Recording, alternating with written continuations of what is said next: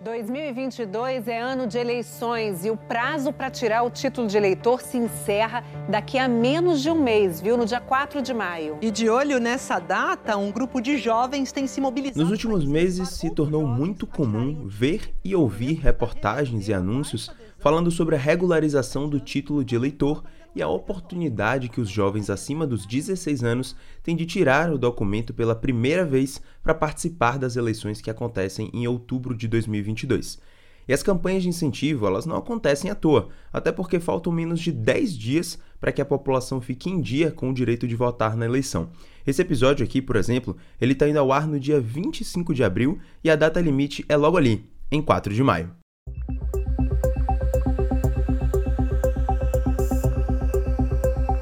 Por isso, nesse 46º episódio do podcast de reportagens especiais do Correio, vamos falar sobre a importância da participação da juventude na política e nas eleições.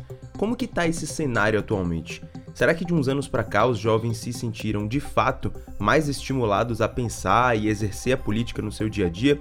O que, que pode incentivar essa galera para que a participação se torne ainda mais forte dentro e fora do ambiente escolar? E será que a internet é a porta de entrada mais interessante para esse público? Tudo isso vamos debater no episódio dessa semana. Meu nome é Vinícius Rafushi e o que a Bahia quer saber é Voto a voto. Como a participação da juventude influencia nas eleições e na política.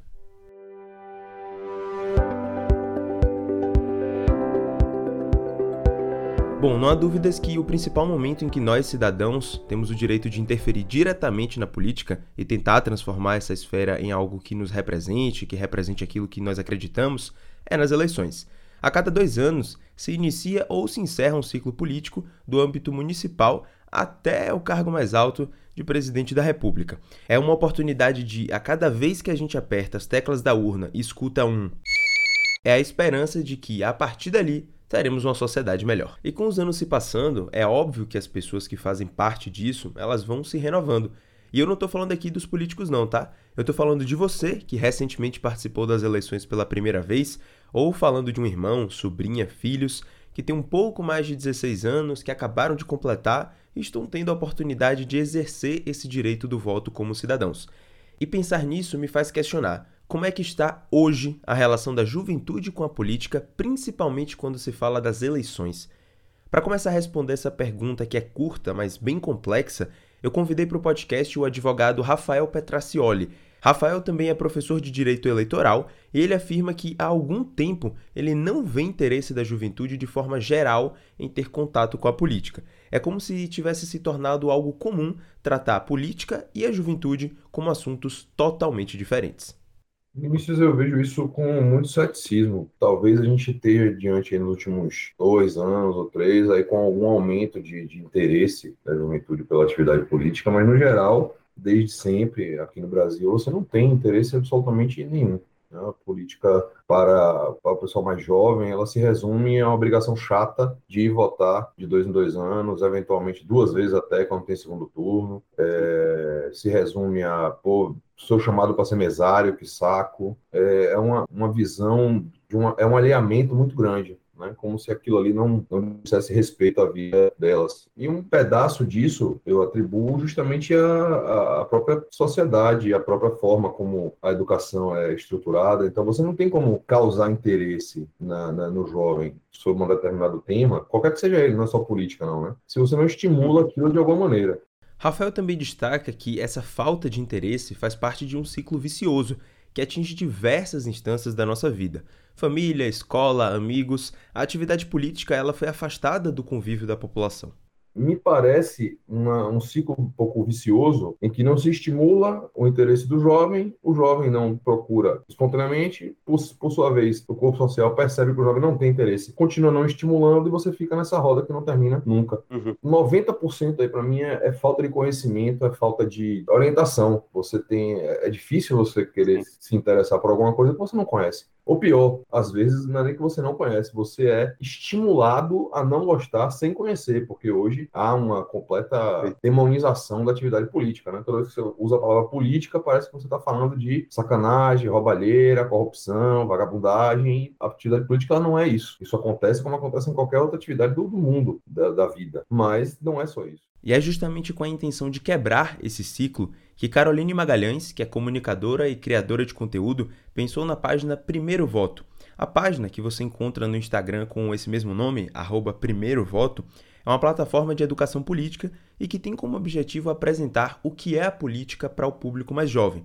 E quando eu digo apresentar, é desde o mais básico, como o que um vereador faz, o que um deputado faz, como funciona o meu voto na urna, até apresentar as regras e legislações que estão relacionadas ao universo político das eleições. E o que surgiu como um projeto de TCC, conclusão da faculdade, hoje pode ser um norte muito bom para os jovens que querem entender a política. E para ela, a internet é a principal porta de entrada desse público para falar sobre esse tema.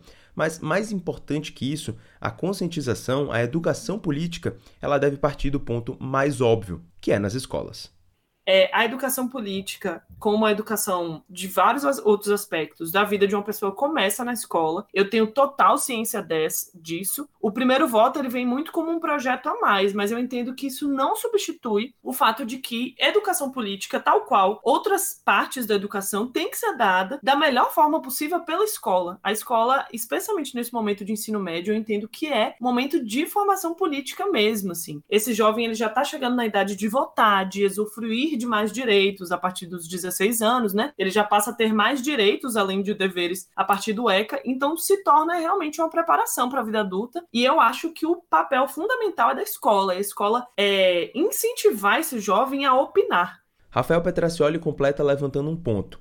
Em uma geração que é conectada quase que exclusivamente pelas plataformas digitais no mundo online, a escola se torna o ponto comum entre eles e que possibilita essa troca de informações e de interesse pela política de forma efetiva.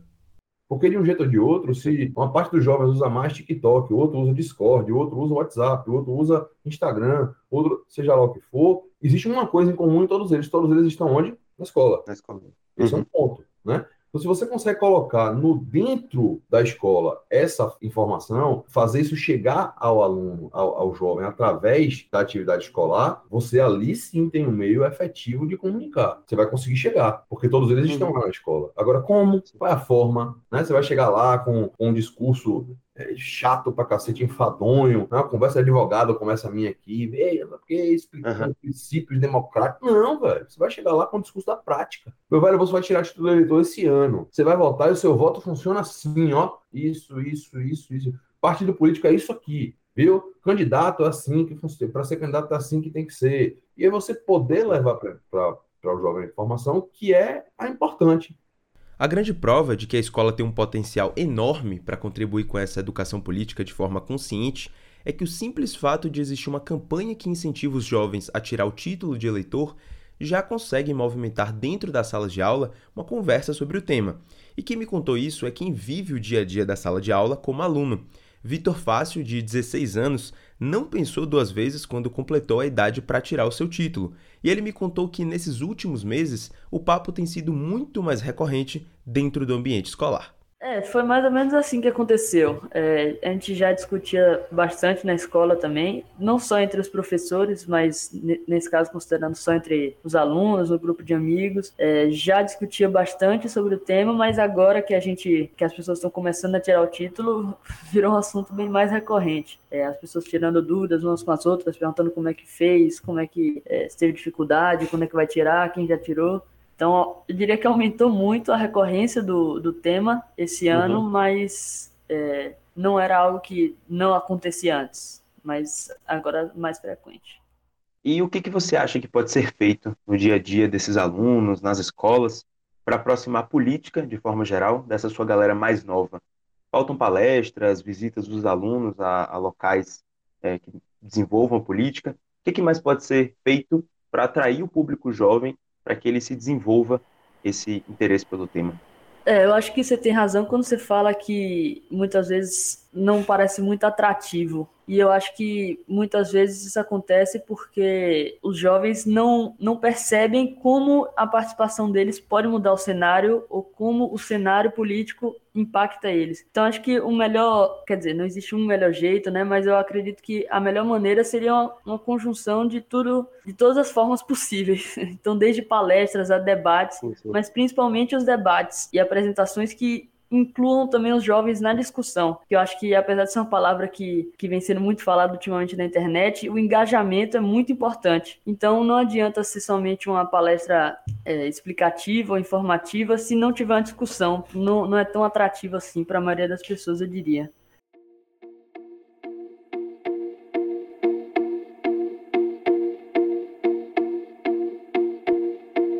Entrando um pouco mais nessa questão das redes sociais, Rafael destaca que hoje, quando se fala em efetividade na comunicação ou como empresas devem buscar expandir sua imagem, as redes sociais são de fato o caminho mais certeiro.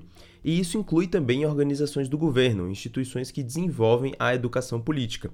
E campanhas como as que aconteceram recentemente, envolvendo diversos nomes da música, do entretenimento do Brasil, para poder estimular os jovens a tirarem o título, Teve Anitta, Juliette, Whindersson Nunes, Zeca Pagodinho, todo mundo estimulando os jovens a tirar esse documento pela primeira vez. Então é preciso explorar esses recursos para chamar o público jovem para perto de, de, você entender onde é que essas pessoas buscam informação. Então, o que, que adianta é, é, você colocar milhões de propagandas na TV aberta para tentar politizar o jovem, para tentar, até com, com, a melhor das intenções, tá? vamos fingir aqui que houvesse a melhor das intenções do poder público de colocar aí uma campanha informativa, não, vamos, vamos politizar o jovem, vamos dar eles informações, vamos trazer, tá pronto. Aí o cara vai e concentra toda a sua estratégia de comunicação em uma forma tradicional de se comunicar. Falta, eu acho, as pessoas entenderem qual é a dinâmica de comunicação e informação que essa parcela da população, que são os jovens, usa. Ah, você está dizendo, professor, que é para colocar propaganda no TikTok? Se for necessário, coloque, porra. Uhum. Se é o que o cara vê, se é o que o cara assiste. Ah, você quer que coloque propaganda no Instagram, você quer que fique utilizando influenciadores? É, se é isso que atinge, porque o objetivo é que a informação chegue no, na ponta. Se você não conseguir enxergar qual é o meio que isso vai, vezes você está só jogando dinheiro fora, está se iludindo, achando que está fazendo alguma coisa e não está. E quando a gente coloca as pecinhas no tabuleiro e monta esse jogo da educação política, da formação dos jovens, também é preciso ter um olhar do consumidor, de quem vai receber essas estratégias das redes sociais, que é o eleitor. No papo que eu tive com Carol Magalhães, eu também entrei nessa temática sobre o papel das redes sociais nessa aproximação política com os grupos jovens.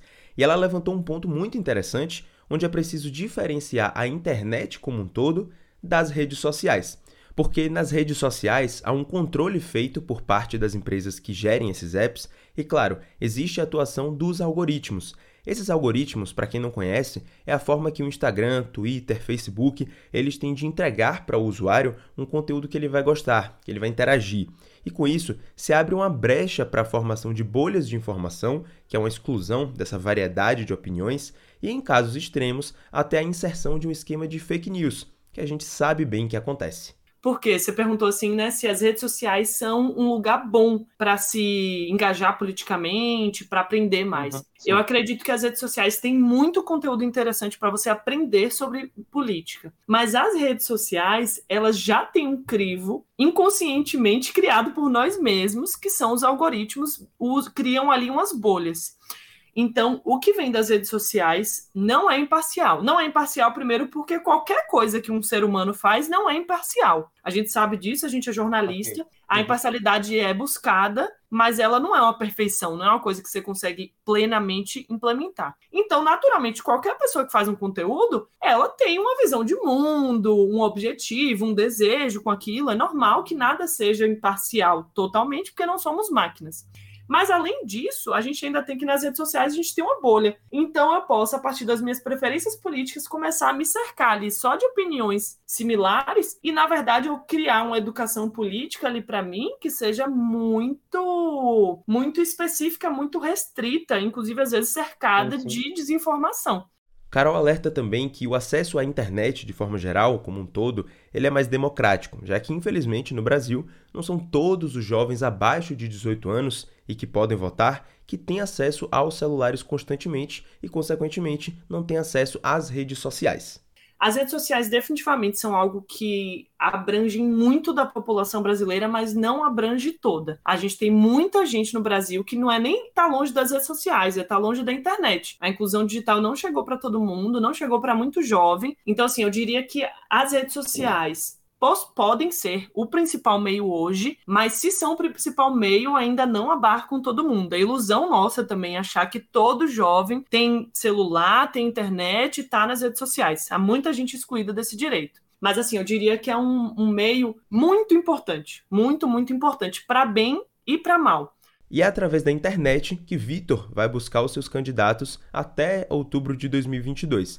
Eu perguntei se buscar as informações sobre essas pessoas está entre as tarefas mais difíceis nesse momento pré-eleição.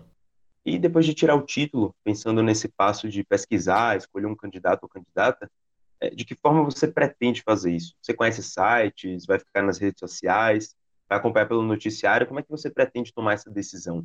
Você tem aí uma ideia do que, que seja o melhor caminho para você? Eu, eu penso bastante sobre isso, até porque pode parecer uma decisão um pouco assustadora. Logo depois que você tira o título, pelo menos comigo, foi uma sensação que eu tive de, tá, beleza, mas e agora como é que eu faço para escolher entre tantos candidatos? Quem eu vou escolher, né? É, como escolher bem e saber realmente que eu tô fazendo a melhor escolha. Mas eu, eu acredito que eu vou tentar diversificar ao máximo por onde eu obtenho as informações sobre os candidatos e, e os projetos, os planos deles eu acho que uma coisa que vai me ajudar bastante nesse processo são os podcasts, como você está fazendo, que ficaram muito uhum. populares uhum. nos últimos anos. É, vários, inclusive, têm levado candidatos e outros políticos para entrevistar, e eu acho que isso dá uma, uma noção bem natural de quem é realmente aquela pessoa, mais do que uma propaganda política, mais do que uma entrevista formal e eu acho que isso mostra muito a essência da, dos candidatos. Então, acho que isso vai ser uma, uma boa fonte de, de decisão, para de informação para a minha decisão. Além, é claro, dos, dos outros meios mais tradicionais, os jornais, noticiários, debates na televisão, que também acho que não, não vou perder nenhum esse ano. E há uns sete ou oito anos atrás, quem vivia essa indecisão, essa insegurança de tratar sobre um tema como política era Carol.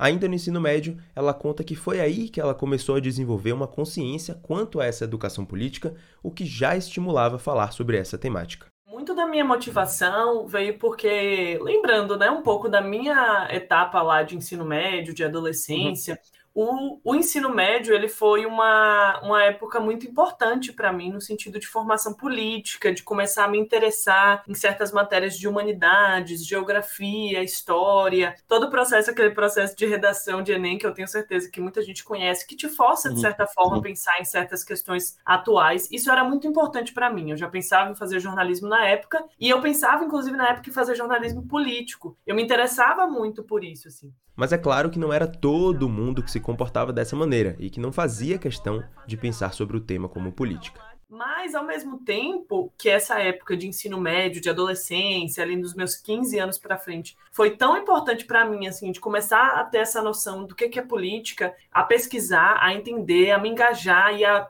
ter vontade mesmo de mudar as coisas, eu entendi que não era todo mundo. Não era, isso não era igual para todo mundo. A maioria dos meus amigos, inclusive, não se interessava, não lia uhum. notícias, não pesquisava sobre, não se importava em votar, não se importava com nada, assim. Na verdade, era a maioria das pessoas. Eu sentia que não tinha muito isso, né? Então.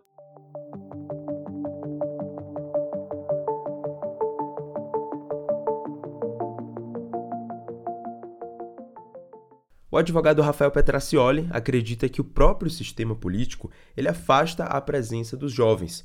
Ora, se a gente analisar como é a porcentagem de participação dos jovens dentro dos partidos, ela é muito pequena, não é expressiva. Ou seja, se o interesse em praticar no dia a dia não convence, com qual estímulo os jovens vão querer tirar o seu título de eleitor? Há uma, uma, uma, lógica um pouco perversa que se implantou no meio da forma de fazer política no Brasil, que afasta a população comum, e óbvio que afasta o jovem. E aí, é, eu te pergunto, até para a gente ver em termos de estatística, em termos de, de, de jovialidade, como é que está a quantidade de candidatos? Porque isso para mim é um termômetro muito interessante da participação do jovem. Né? Uhum. Quantos candidatos jovens nós temos por eleição? Ridículo. É muito pouco. É, é um espelho do, do fracasso que o próprio que a própria sociedade é, passa de manter os seus pares interessados na atividade política. E dizem né, nos memes por aí aquele que não gosta de política está condenado a ser governado pelos que gostam. Então meu amigo uhum. se você não se interessa não quer participar não quer fazer sua parte não dá para chegar daqui a um ano e você querer reclamar. Ah não pô, tá aqui, tá sim você voltou como atrás já Carol ressalta que o ato de votar, como eu trouxe lá no começo do episódio, na abertura, é o momento que você tem de afirmar o seu papel de interferência na política. Ou seja, se há um estímulo para que comece pelas eleições, ele pode se estender daqui em diante e, quem sabe, de fato, atrair mais jovens para a política nos próximos anos. Mas o voto é meio que a única coisa que só você pode fazer por você mesmo, participar, ninguém pode interferir e é, uma, de certa forma, a garantia de que você conseguiu influenciar. Se você não conseguir influenciar de nenhuma outra forma durante os quatro anos, uma forma você tem. Na eleição, o seu voto vai valer. E ponto. Claro que é um voto extremamente diluído, né? A gente sabe que a gente tem uma população imensa. Um não, voto, claro, na claro. prática, não faz diferença. Mas é a única garantia de que você vai influenciar é com voto. E o que você pode falar para quem está escutando o podcast ou conhece alguém que vai votar pela primeira vez? É, quais são as primeiras liçõezinhas, né? Para ter um voto consciente. O que, que você vê de mais importante nesse processo? Então, Vinícius, eu acho que é muito importante que as pessoas comecem pelo básico. Então, assim, esse ano a gente tem muitos candidatos nos quais votar, a gente tem muitos cargos que vão ter eleição. O básico é o que, que cada cargo faz. Porque ao saber o que, que o cargo faz, ao saber, por exemplo, que um deputado ele não é o responsável por criar e executar uma política pública, isso é um cargo dos, isso é responsabilidade dos cargos do executivo. Ao saber o que cada um pode fazer, você pode tomar melhor a sua decisão de pensar, poxa, esse candidato aqui, ele está candidato a deputado, mas olha a campanha dele como ele parecendo que está candidato a presidente, mas ele não vai fazer essas coisas. Se ele não vai fazer isso que ele está prometendo, ele vai fazer o quê? Então não vou votar nele, né? Vou votar em alguém que está uhum. candidato a deputado e que fala de coisas que um deputado vai fazer. Então, acho que isso é um primeiro ponto de partida. Assim. Naturalmente, o sistema político não é fácil, então, assim, a primeira coisa que eu acho que qualquer pessoa deve pesquisar é o que, que as pessoas nas quais eu vou votar vão fazer. Eles vão fazer projetos de lei, eles vão executar políticas públicas, o orçamento. Eu preciso entender como essas pessoas se relacionam. Petracioli complementa essa ideia e lembra que colocar os jovens para participarem da política é colocar a política em um rumo diferente do atual, com outro foco e outras inspirações. O principal benefício é que o, a, a, o corpo social, o poder estatal, vai poder praticar políticas públicas sabendo que o, que aquele público precisa. Você tem hoje uma, uma, uma visão as pessoas acham que sabem o que deve ser feito. Desculpa, não é bem por aí. Você tem aí inúmeras inúmeras questões sociais que merecem atenção. Algumas são muito claras, muito fáceis de você detectar, mas outras elas é elas vêm do próprio daquele, dos próprios grupos que compõem a sociedade, né? Então, para você saber o que é que, que um jovem está precisando hoje, aí todo mundo fala, ah, não, porque a educação é o que precisa para resolver o problema do país. Mas que educação? Como é isso? Como não é? O que, que o cara que, que a quem você quer dar essa educação lá na ponta está pensando? Ele está pensando em que nisso? Se você não, não traz esse pessoal para dentro, você não consegue ter essa, essa visão. Então, a participação de jovem na política, ela serve para renovar as próprias pautas do poder público. E para finalizar, eu perguntei para Vitor o que, que ele diria para quem não quer tirar o título ou para quem ainda não regularizou ele e ainda não está apto a votar. Escuta o que ele falou. Eu acho que, sem dúvidas, não tem nem o que pensar. Acho que quanto antes você, a, a gente, no caso, conseguir tirar o nosso título, melhor porque é, as decisões são tomadas né, pelos candidatos eleitos, pelos deputados, chefes de executivo, enfim, elas afetam a sociedade como um todo, incluindo você. Então, uhum. quanto antes você puder se representar, representar a sua decisão para quem você quer que tome essas decisões, eu acho que o melhor é tirar o mais cedo possível.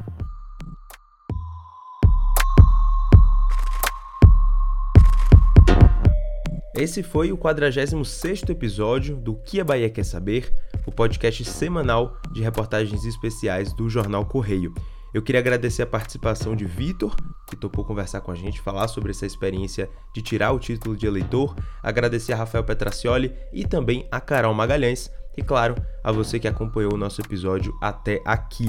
O link para você acessar o Instagram do Primeiro Voto, que é a página de Carol, ele tá na descrição do episódio, então não deixe de acessar e conferir todos os conteúdos de lá que são bem legais e tem outras novidades que estão chegando nesse ano de eleições. Não deixe de conferir os outros episódios do Que a Bahia Quer Saber, que estão disponíveis nas principais plataformas de áudio, então basta você escolher o seu tocador de podcast preferido e conferir porque tem muito tema legal também. Esse programa teve produção, narração e edição feitas por mim, Vinícius Rafushi. Semana que vem a gente volta com mais um novo tema. Até mais!